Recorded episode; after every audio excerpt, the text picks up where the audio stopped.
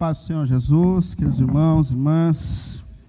Queria ler com você o texto de 2 Timóteo, carta do apóstolo Paulo. Segunda carta do apóstolo Paulo, no capítulo 4. 2 Timóteo, capítulo 4. E a gente lê a partir do versículo 1. Abra aí na sua Bíblia, por gentileza. 2 Timóteo, capítulo 4. E a partir do versículo 1.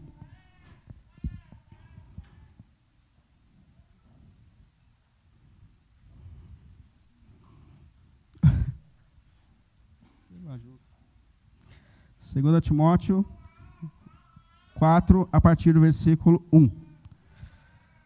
Na presença de Deus e de Cristo Jesus, que há de julgar vivos e mortos por sua manifestação e por seu reino.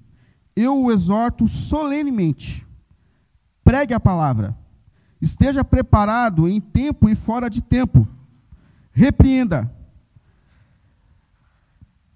Pregue a palavra, esteja preparado fora, em tempo e fora de tempo, repreenda, corrija, exorte com toda paciência e doutrina, pois virá o tempo em que não suportarão a sã doutrina. Pelo contrário, sentindo coceira nos ouvidos, segundo seus próprios desejos, juntarão mestres para si mesmos.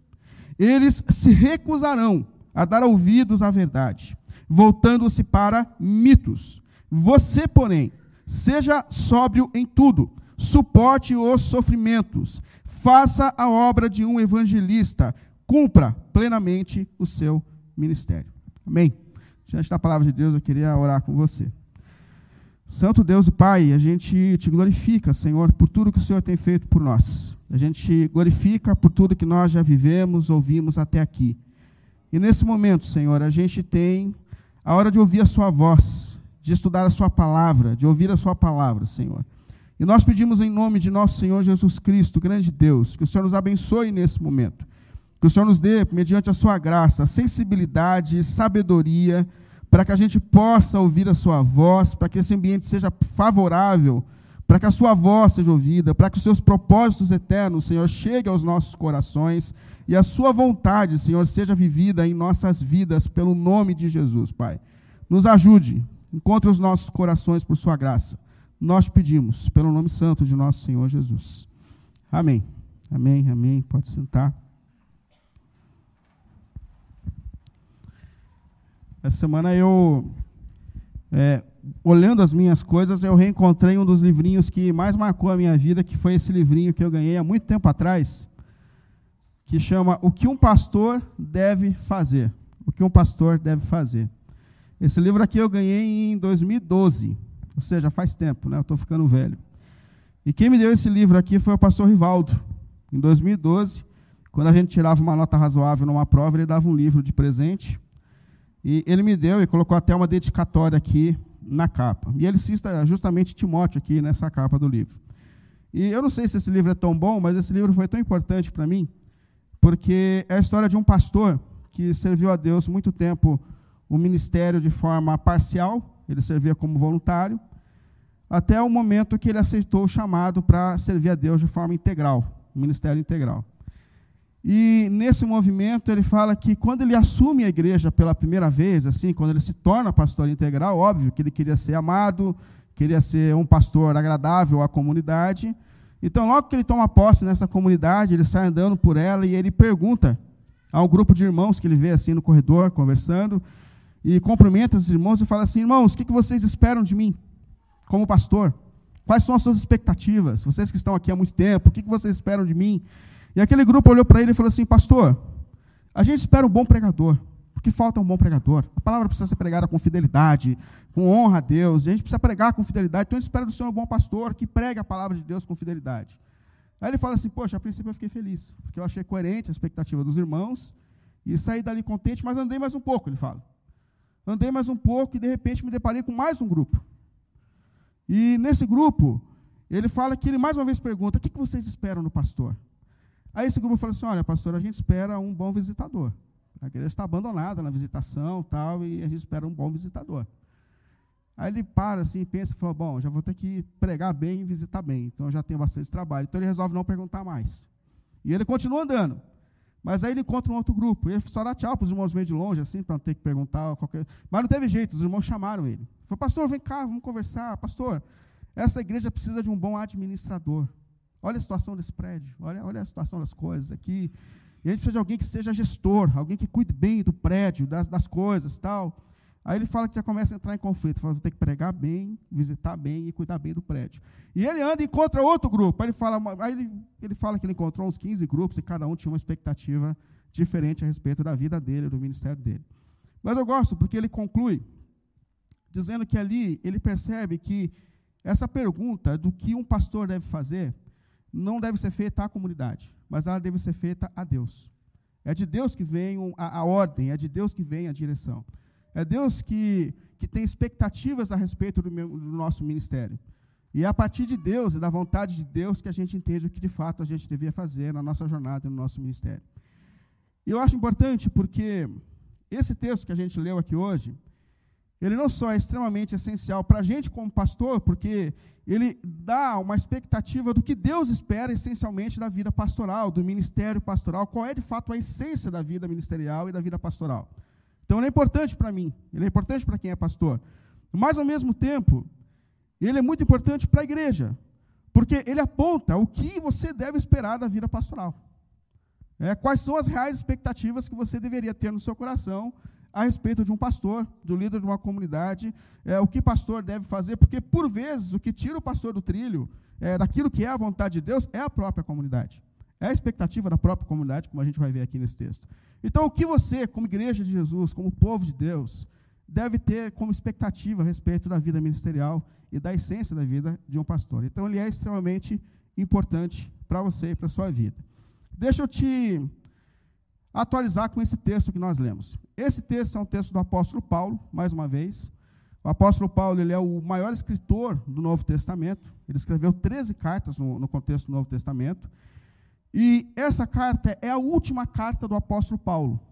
Paulo, quando escreve essa segunda carta a Timóteo, ele está caminhando para a morte. Ele está nos últimos momentos da sua vida, da sua jornada. Então, é uma carta ali dos últimos momentos da vida do apóstolo Paulo. Ele escreve essa carta consciente de que ele vai morrer em breve, com data marcada para morrer. Então, não, não preciso nem dizer que essa carta vem intimamente assim, do coração do apóstolo Paulo, daquilo que ele está sentindo, porque ele se converteu ainda com 26, 28 anos de idade, provavelmente, e, e ele passa a vida se dedicando ao, ao, Evangelho, e agora Paulo deve estar com 63, 64 anos de idade, mas já com uma sentença de morte na cabeça. Então ele sabe que esses são os últimos momentos, são as últimas orientações que ele está dando para a igreja e para um jovem pastor. Essa carta é direcionada a Timóteo, que é o jovem pastor que assumiu a responsabilidade de cuidar da igreja de Éfeso, de organizar algumas coisas na comunidade de Éfeso. Então ele direciona essa última carta, nesse último momento da sua vida, para esse jovem pastor que está cuidando de uma comunidade que está em Éfeso. Paulo foi preso junto com os cristãos quando o imperador Nero é, acusou os cristãos de incendiarem Roma. Isso lá para a década de 70, mais ou menos, da era cristã.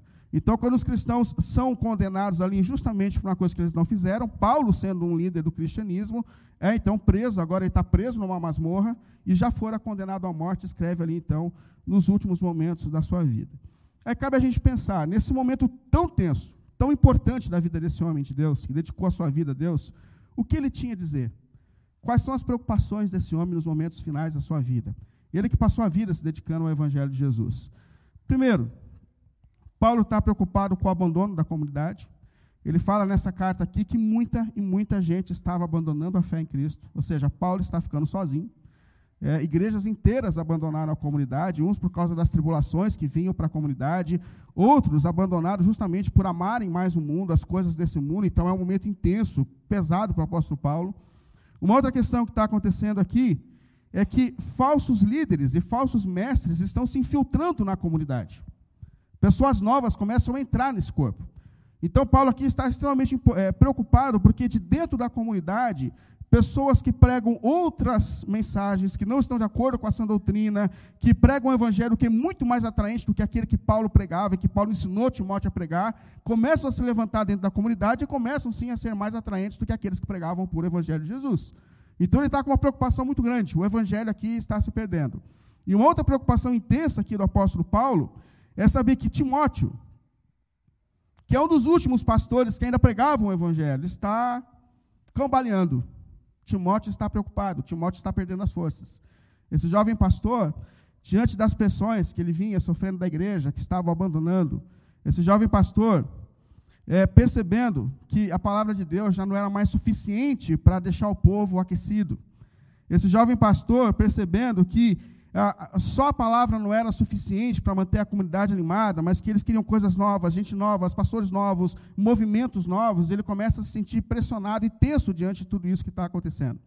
Então Paulo está preocupado, porque Timóteo está perdendo as forças. Um dos únicos que ainda pregava o evangelho está perdendo a força diante de tudo que ele vinha sofrendo. Portanto, o apóstolo Paulo escreve justamente para fortalecer Timóteo e para esclarecer para Timóteo qual é de fato a sua missão como pastor. Quais são as expectativas que Deus tem a seu respeito e o que ele deve fazer apesar dos desafios do tempo que ele vinha sofrendo. E como eu disse, essa carta não é só importante para Timóteo, para quem é pastor, mas ela é importante para todos nós que estamos aqui, que temos naturalmente as nossas expectativas a respeito do que é a jornada espiritual. É, é comum que o nosso coração procure algo que nos atraia, algo que pareça agradável para a gente. Então é muito importante, como igreja também, a gente perceber o que de fato é o propósito de Deus para o ministério, o que você deve buscar como igreja para a sua vida, para a sua jornada espiritual. E quais são então as orientações de Paulo aqui nesse último momento da sua vida a Timóteo, esse jovem pastor? Versículo 1, começa aí de novo olhando na sua Bíblia. Primeiro versículo que nós lemos. Ele diz assim: Na presença de Deus e de Cristo Jesus, que há de julgar os vivos e os mortos por sua manifestação e por seu reino, eu o exorto solenemente. Primeira coisa que ele fala aqui: na presença de Deus e de Cristo Jesus. Paulo está lembrando Timóteo e está lembrando todos nós que nós servimos na presença de Deus, que os olhos de Deus estão sobre nós. Nós não servimos às pessoas, nós servimos a Deus. E o que é importante é que a gente faça a vontade de Deus que tem os seus olhos sobre nós. E não só os olhos do Pai do Filho estão sobre nós, mas ele fala que esse Deus muito em breve irá nos julgar. O Pai e o Filho que há de julgar vivos e mortos por sua manifestação e por seu reino. O que Paulo está lembrando Timóteo aqui a todos nós é que muito em breve, todos nós estaremos diante de Deus. E todos nós daremos conta se nós servimos e caminhamos ou não em fidelidade àquilo que é a vontade de Deus ou não. Percebe? É isso que ele está dizendo. Então não esqueça. Você serve antes de servir as pessoas, você serve a Deus. E que você deve sempre estar de acordo com a, com a vontade de Deus e não de acordo com a vontade das pessoas, porque em breve nós estaremos diante dele. Diante disso, diante desse olhar de Deus sobre nós, sobre a igreja, sobre nós como pastores, ele continua dizendo: então qual é a expectativa de Deus? Sendo que é diante de Deus que nós estamos vivendo e diante de Deus que nós estamos servindo. Versículo 2, primeira parte: pregue a palavra. Está vendo aí? Pregue a palavra. Eu não sei se você já pensou, mas o que, que ele fala? O que, que ele está querendo dizer quando ele fala pregue a palavra? O que é pregar a palavra? O que é ser um pregador da palavra? Parece simples, mas não é. O que é de fato pregar o texto? E quando ele fala isso, ele está justamente dizendo isso, meu irmão, seja fiel a pregar aquilo que foi revelado por Deus. Pregar a palavra é pregar a palavra. Se você olhar um pouco antes aí, no capítulo 3, 16 e 17, ele diz assim a Timóteo, na introdução disso que ele fala sobre pregar a palavra: Toda a escritura é inspirada por Deus e útil para o ensino, para a repreensão, para a correção, para a instrução na justiça, para que o homem de Deus ou a mulher de Deus seja apto e plenamente preparado para toda boa obra. E qual é a mensagem, qual é a missão que Timóteo, que nós estamos recebendo? É pregar aquilo que Deus está inspirando desde o Gênesis ao Apocalipse. Toda a escritura foi inspirada por Deus. Tudo que foi escrito tem um sopro soberano de Deus, na expectativa de instruir o povo de Deus, na vontade de Deus. Então, toda, tudo, do Gênesis ao Apocalipse, foi inspirado por Deus. E qual é então a missão desse pregador? É pregar aquilo que Deus está inspirando desde o livro do Gênesis. É pregar a palavra. É você interpretar o texto bíblico é você explicar o texto bíblico e é você aplicar o texto bíblico. São os três movimentos comuns para pregar a palavra. Parece simples, mas tem muitas coisas que não são pregar a palavra. Deixa eu dar uns exemplos para vocês aqui. Por exemplo, pregar a palavra não é você compartilhar simplesmente as suas experiências pessoais. E a gente confunde isso. Pregar o texto é você pregar o texto. Se a experiência pessoal fortalece o princípio do texto, amém.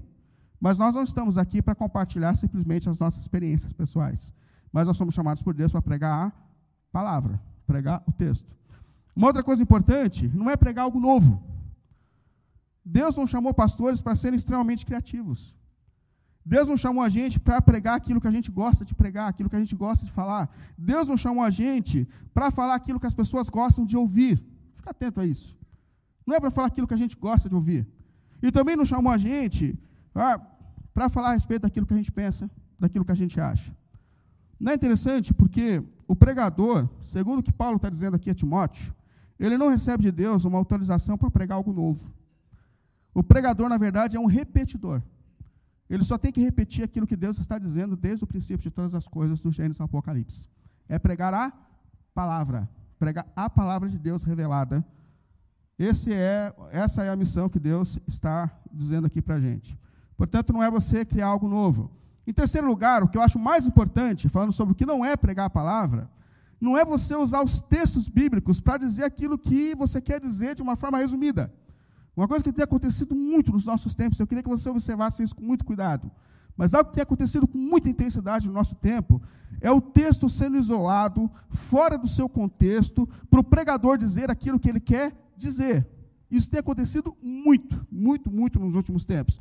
Aliás, tem alguns textos assim que de fato eles são extremamente atraentes quando são lidos assim de forma isolada. Né? Se você fala assim, por exemplo, tudo eu posso naquele que me fortalece. Não é, não é bonito o texto? Fora do seu contexto. Se você não entender quem falou, quando falou, o que, que falou. Ou se você lê assim, mil, mil cairão ao teu lado, dez mil à tua direita, mas nada o atingirá. Esse até arrepiou, fala a verdade. Esse aqui é maravilhoso. Agora, assim, um, um muito bom assim, mas muito bom assim. Deleite-te no Senhor e Ele considerará os desejos do teu coração. Você segurou agora para não dar glória a Deus, fala a verdade. Uma...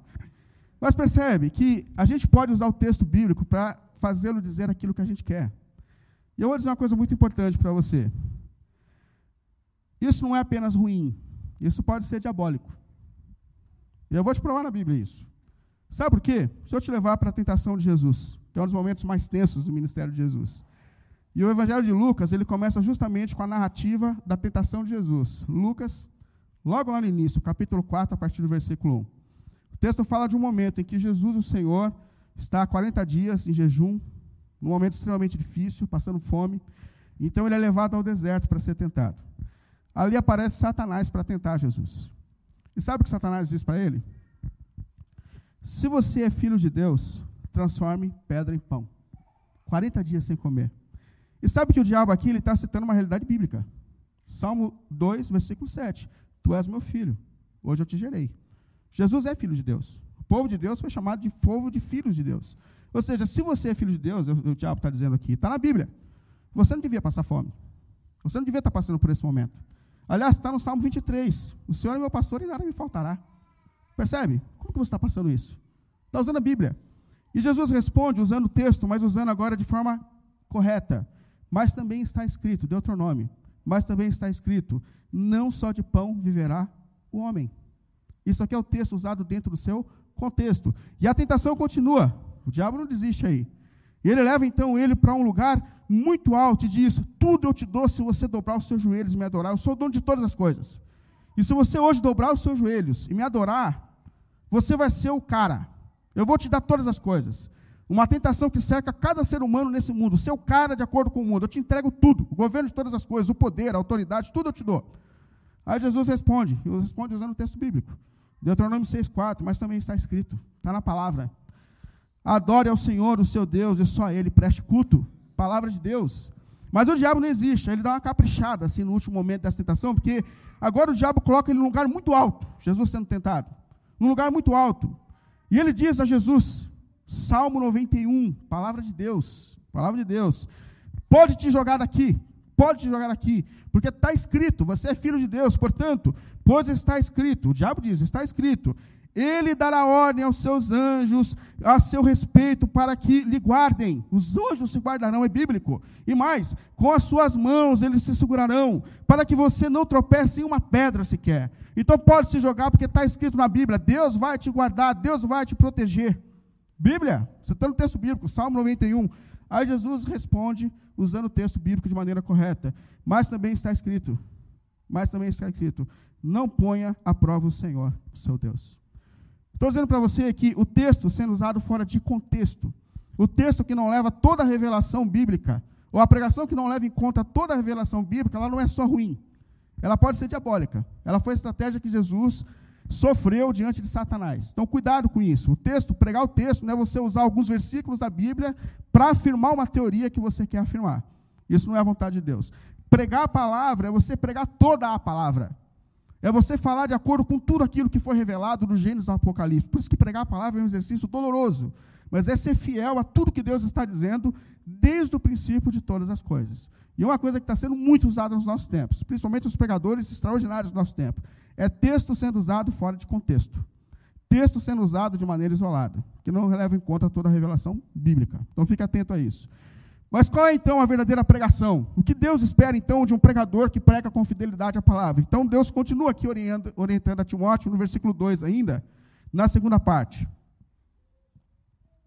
Primeiro, esteja preparado em tempo fora de tempo, Timóteo. O que Paulo está dizendo para Timóteo é assim: existem momentos em que o ambiente está favorável para a pregação do Evangelho.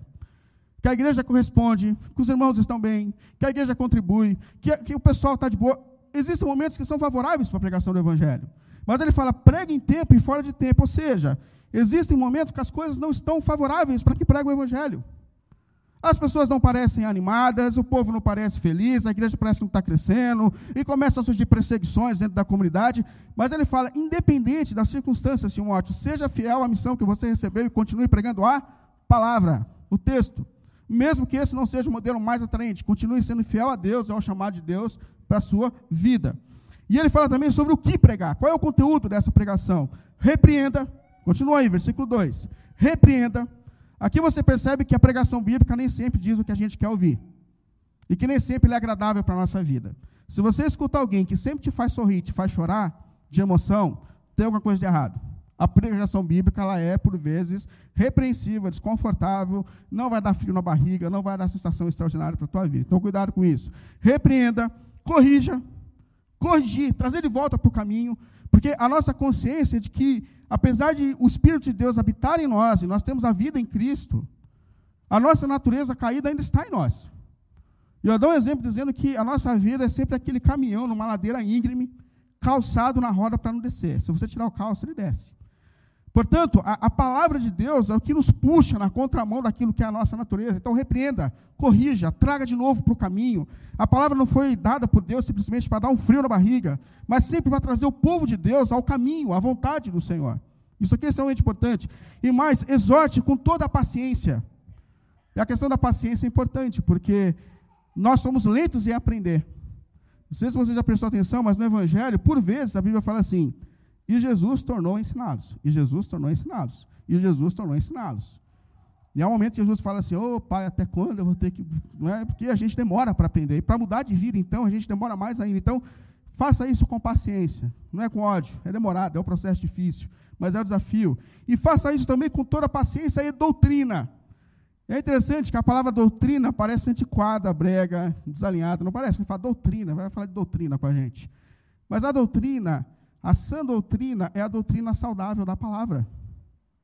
A sã doutrina é essa que ainda fala de transformação de vida, de que só há salvação em Jesus Cristo. A sã doutrina é essa que chama a gente para viver uma nova vida em Cristo. A sã doutrina é essa que revela que muito em breve Jesus há de voltar e que nós estaremos diante dele. Isso é a sã doutrina, que nos mantém dentro da vontade de Deus. E é extremamente importante que a gente tenha a sã doutrina, porque sem sã doutrina, sem alinhamento de pensamento, a igreja se perde. Nós ficamos confusos.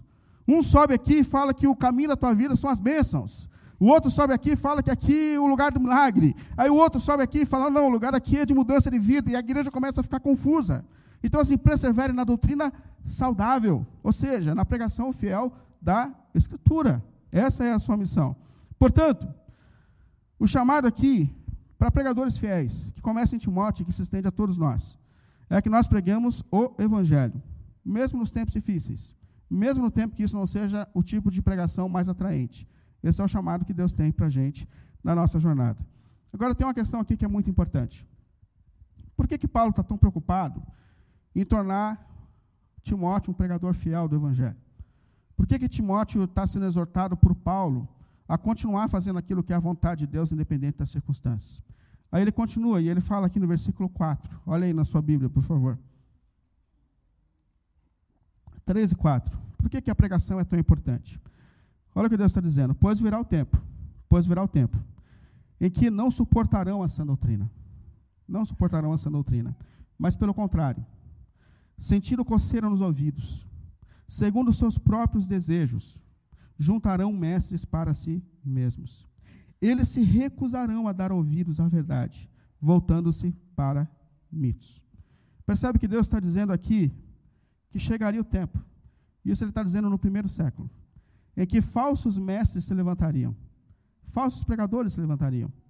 E que esses pregadores já não estariam mais preocupados com a fidelidade da exposição da palavra, mas que o foco desses pregadores seria o ser atraente, a quantidade de seguidores nas redes sociais, serem bons e serem ouvidos, a multidão que os cercam. Eles perdem a fidelidade a Deus e a palavra de Deus e a missão que eles recebem de Deus, e eles começam a ser pragmáticos, dizendo aquilo que as pessoas querem ouvir. E eu me senti ontem nessa situação de falar aquilo que uma pessoa queria ouvir. Eu estava terminando a pregação, eu passo a semana inteira fazendo a pregação. E na sexta-feira eu estava fazendo só aquele acabamento, ajustando algumas coisas, ajustando ali e tal. Aí, de repente, a minha esposa, a Simone, subiu com um prato de torta de frango. Um pratinho assim. E ela colocou o prato de torta, eu me senti abençoado naquele momento, que eu estava trancado no escritório, já estava meio cansado. Mas ela olhou para a torta, olhou para mim e falou assim: Essa torta, fica entre nós, ela estava no fundo hoje. Essa torta, essa torta, eu mesmo fiz o frango, viu? Esse frango aqui eu não comprei já ralado, sei lá como que fala. Não. Eu, eu que fiz todo esse processo, eu temperei. Eu preparei a massa, eu preparei tudo, eu que fiz tudo. Prova aí e vê se está bom. Meu irmão, você acha que eu vou falar que esse negócio está ruim? Fala a verdade. Aí estava quente, né? Eu fui assim mexendo na torta, estava quente. Enquanto ela descia a escada, ele fez a curva, eu falei, Simone, está ótimo. Eu não tinha comido ainda, foi profético. Eu falei, Simone, está ótimo, está ótimo, está ótimo. Ainda bem que foi profeta, estava ótimo mesmo. Mas assim, às vezes, para ser simpático, eu estou brincando aqui, mas para ser simpático, para não chatear as pessoas, nós nos tornamos pragmáticos. É isso que Paulo está dizendo aqui. E ele está dizendo que vai chegar o tempo, vai chegar o tempo em que nós nos preocuparemos mais em ter uma igreja cheia, mais em ter as pessoas com a gente, mais em ser simpático com as pessoas, do que ser fiel ao nosso Senhor, que tem os olhos sobre nós e sobre o nosso ministério. Isso aqui é muito importante, tanto para mim quanto para você como igreja. A gente tem que estar atento a isso. Por quê? Porque Deus não chamou pastor para lutar causas políticas, gente. Ele chamou para expor a palavra. Você percebe o que está dizendo? Deus não chamou pastor para fazer autoajuda. Deus não chamou para pregar a palavra. Deus não chamou pastor, isso aqui é muito importante, para ser animador de público, que é uma coisa que está reinando nos nossos tempos. Pastores que não expõem a palavra, citam uma coisinha ou outra da Bíblia, mas que são animadores de público, que essas pessoas amam esses sujeitos, são as maiores audiências. Deus não chamou para ser animador de público. Deus chamou os pastores para pregarem a palavra, com fidelidade ao Senhor. Com fidelidade ao Senhor. E mais, mas esse texto aqui, ele não fala só de um problema que surge na liderança ou nos pastores, mas ele fala intensamente a respeito da igreja, das desordens que invadem o coração da igreja, porque ele fala assim: porque chegará o tempo em que, como quem tem coceiras no ouvidos, eles procurarão mestres segundo os seus próprios desejos. Percebe? É um tipo de gente, Paulo está falando aqui, que já determinou no seu coração a sua maneira de ver, a sua maneira de viver, a sua maneira de pensar, a sua maneira de organizar as suas prioridades, já organizou a maneira de lidar com seus relacionamentos, já organizou na sua mente a sua maneira de lidar com seus recursos, e a única coisa que ele está fazendo é procurar alguém que confirme aquilo que está dizendo em nome de Jesus. É só isso que ele está procurando. Então percebe que nós, como igreja de Jesus, temos a responsabilidade, você como crente de Jesus, de não simplesmente buscar Deus na maneira que você quer, mas da maneira que Deus quer ser buscado. Não buscar aquilo que você que quer, que quer que aconteça na tua vida, mas naquilo que Deus quer que aconteça na sua vida, porque nós somos comprados por Cristo na cruz. Eis a grande questão. Uma fala muito comum que eu escuto das pessoas é: Pastor, eu estou indo aonde eu me sinto bem. Eu estou, não é comum? Eu estou indo aonde eu me sinto bem. Mas quem disse que a gente tem que se sentir bem? O culto não é para mim, o culto não é para você, o culto é para Deus. Quem tem que se sentir bem entre nós é o Senhor da igreja. É que Deus é tão gracioso, mas tão gracioso, que enquanto nós louvamos e adoramos o nome dEle, Ele nos abençoa. Mas nós não estamos aqui para nos sentirmos bem, é Ele que precisa sentir-se bem entre nós. Ele é o Senhor, Ele é o motivo da adoração, Ele é tudo. E Paulo está alertando a gente, dizendo assim: gente, chegará o tempo, e já chegou, presta atenção, isso é profético. Em que a igreja vai deixar de lado o evangelho de Jesus e ela vai procurar pastores segundo a sua própria vontade. Paulo está dizendo que as pessoas se recusarão a dar ouvidos à sã doutrina, à palavra de Deus, a uma palavra que exorta, que repreende, que fala de mudança de vida. Está profetizado. É porque as pessoas já, já determinaram o que elas querem das suas vidas e elas só procuram pessoas que já dizem aquilo que elas querem ouvir. E Deus está dizendo isso para todos nós. Para todos nós. Portanto, que a exposição da palavra, que é tão importante, tão desafiadora, continue reinando entre nós. Seja a vontade de Deus realizada entre nós. É isso que Deus está dizendo para a gente. Mesmo que a gente tenha nos nossos corações, os nossos desejos, as nossas vontades. E Paulo não conclui, ele conclui aqui, nesse último momento, dizendo assim, a partir do versículo 5, a conclusão do apóstolo Paulo diante dessa orientação que ele dá a Timóteo. Você, porém, ou seja, mesmo que surjam líderes tão atraentes, mesmo que surjam pregadores tão atraentes. Você, porém, o que Paulo está dizendo assim é, Timóteo, apesar de tudo que tem acontecido no mundo gospel, você não tem autorização para fazer aquilo que você quer. E eu fico imaginando aquele jovem pastor pegando a carta do apóstolo Paulo e lendo esse negócio assim, e ele olhando assim e falando, mas Paulo do céu, cara, a gente já descobriu que dá certo, Paulo. É esse tipo de pregação que enche igreja, Paulo. Paulo, é esse tipo de música, é esse tipo de música que as pessoas querem ouvir, Paulo.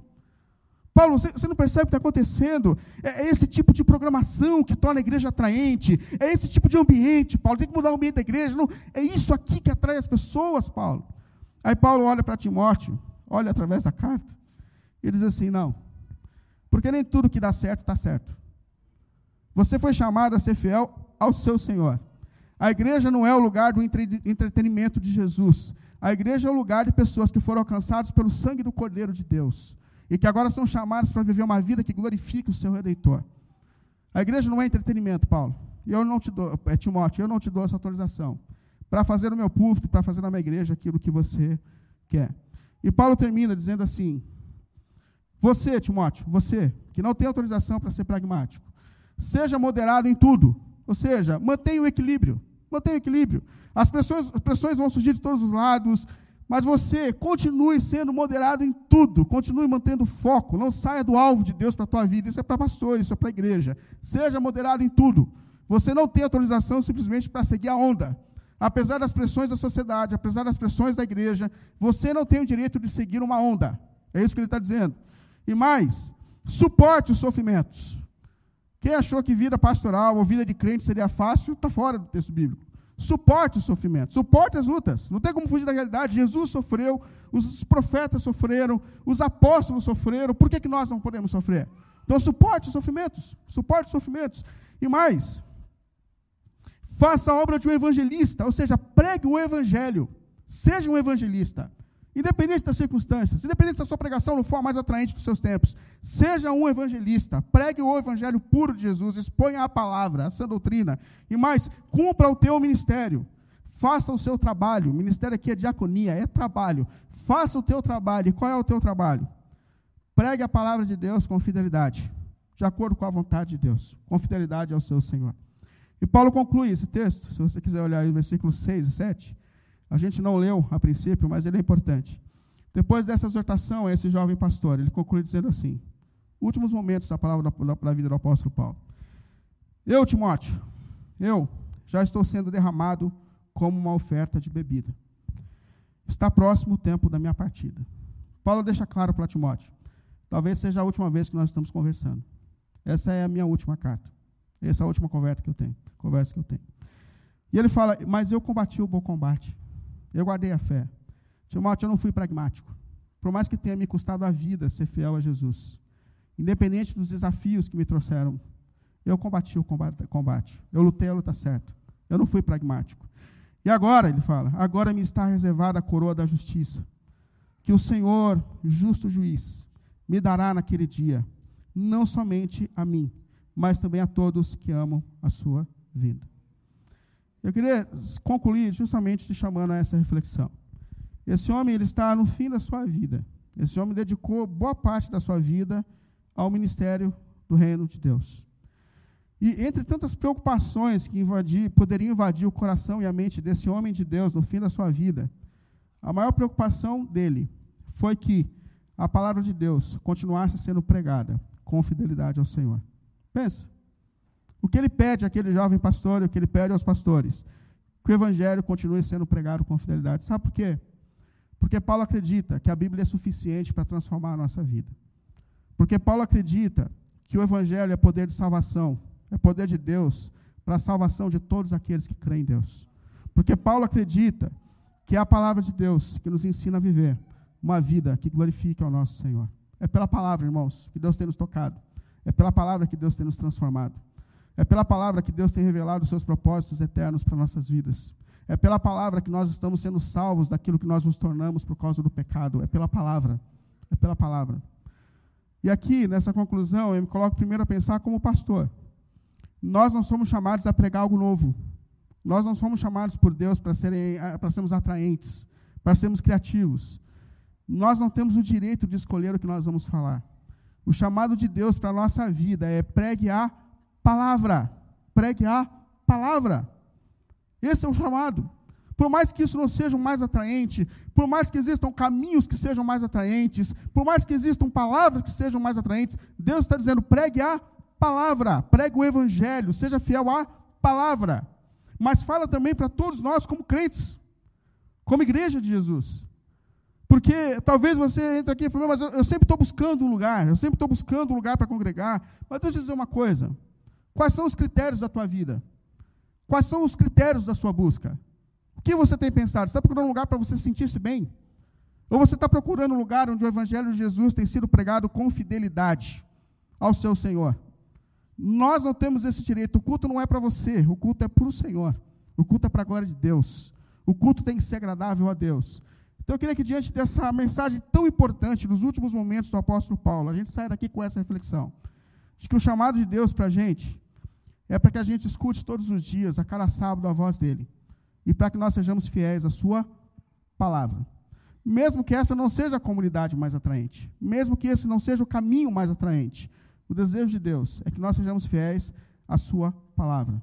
E eu tenho orado a Deus todos os dias, pedindo para que a gente entenda isso, para que a nossa comunidade seja uma comunidade da palavra, fiéis, que nos ensina a viver como nosso Senhor Jesus e que nos ajude a viver para a glória do nosso Redentor. Que Deus nos ajude nessa missão que a gente tem, que é tão tremenda. Em nome de Jesus. Amém? Vamos ficar em pé?